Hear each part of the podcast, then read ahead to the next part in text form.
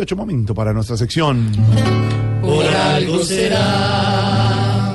Don Álvaro, hemos hablado durante el programa de hoy de la recomendación que ha hecho el Departamento de Estado de Estados Unidos.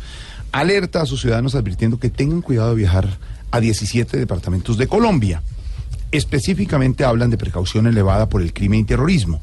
Por otra parte, como hemos contado desde el comienzo, Álvaro, el New York Times, uno de los diarios más importantes de Estados Unidos y del mundo, resalta que en la última década el turismo en el país, en Colombia, ha crecido un 250%. Califica a Bogotá como una vibrante capital.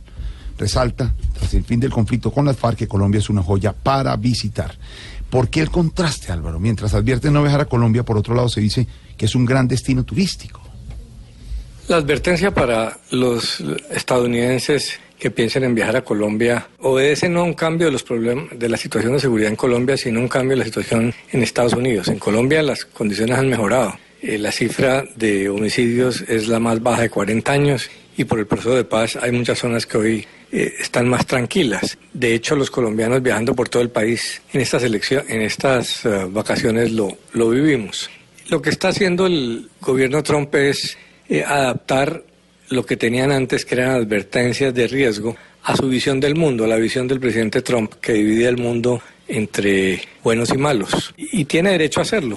Esa visión trumpista eh, tiene una concepción eh, aislacionista, eh, miedosa del mundo y lo que hicieron fue un cambio de metodología para poner todos los países del mundo, los 193, en cuatro categorías. En categoría número uno pues están los países del super primer mundo, en el segundo están aquellos donde se puede viajar eh, pero hay algún riesgo y ahí está Colombia. Eso no es bueno, como se ha no es malo como se ha presentado, sino bueno. En la misma categoría de Colombia están países como Francia, como Italia, porque obviamente eh, hay riesgos. Lo que hace nuevo es individualizar algunos sitios. Y en esta, en esta situación hay 17 zonas del país que el Departamento de Estado eh, declara como peligrosas y tiene el derecho a hacerlo. En la mayoría de los casos es cierto, se trata de zonas peligrosas. Uno tampoco le diría a su hermano que se vaya a pasar vacaciones al Catatumbo o a la zona de Tomaco. Pues sin duda Colombia tiene problemas de, de violencia que ha venido superando eh, con mucho éxito, pero todavía tenemos mucho que recorrer. Lo que sí molesta un poco es que los Estados Unidos se atribuya solamente el derecho a clasificar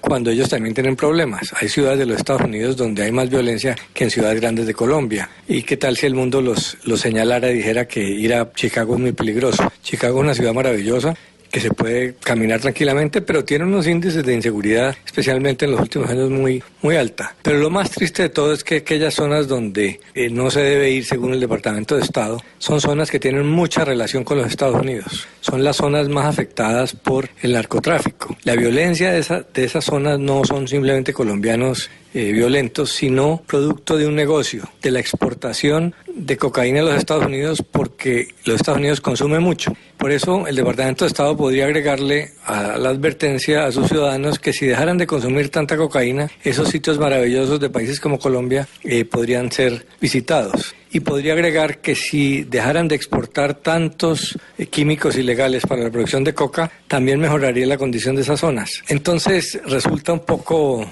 eh, de doble moral esa actitud, porque también podrían decir que las armas que hacen peligrosas esas zonas son en su gran mayoría, en el caso de Colombia casi el 90%, exportados por los Estados Unidos, porque ese tema, esos temas de violencia están globalizados y esas zonas peligrosas tienen mucho que ver con el resto del mundo. Pero claro que los Estados Unidos tienen derecho a indicarle a sus ciudadanos dónde ir. Eh, en la mayoría de los casos tienen razón de que se trata de zonas violentas. Y si don Álvaro lo dice, por algo será. Para cuando los gringuitos dejen de comprar lo que hay para aspirar. Pues si ellos nos compran la droga, la violencia acá nunca parará. Además siempre ha sido el gran verbo para conjugar, criminalizar. Si él la usa, se aspira y se abusa, por algo será, por algo será, por algo será, por algo será.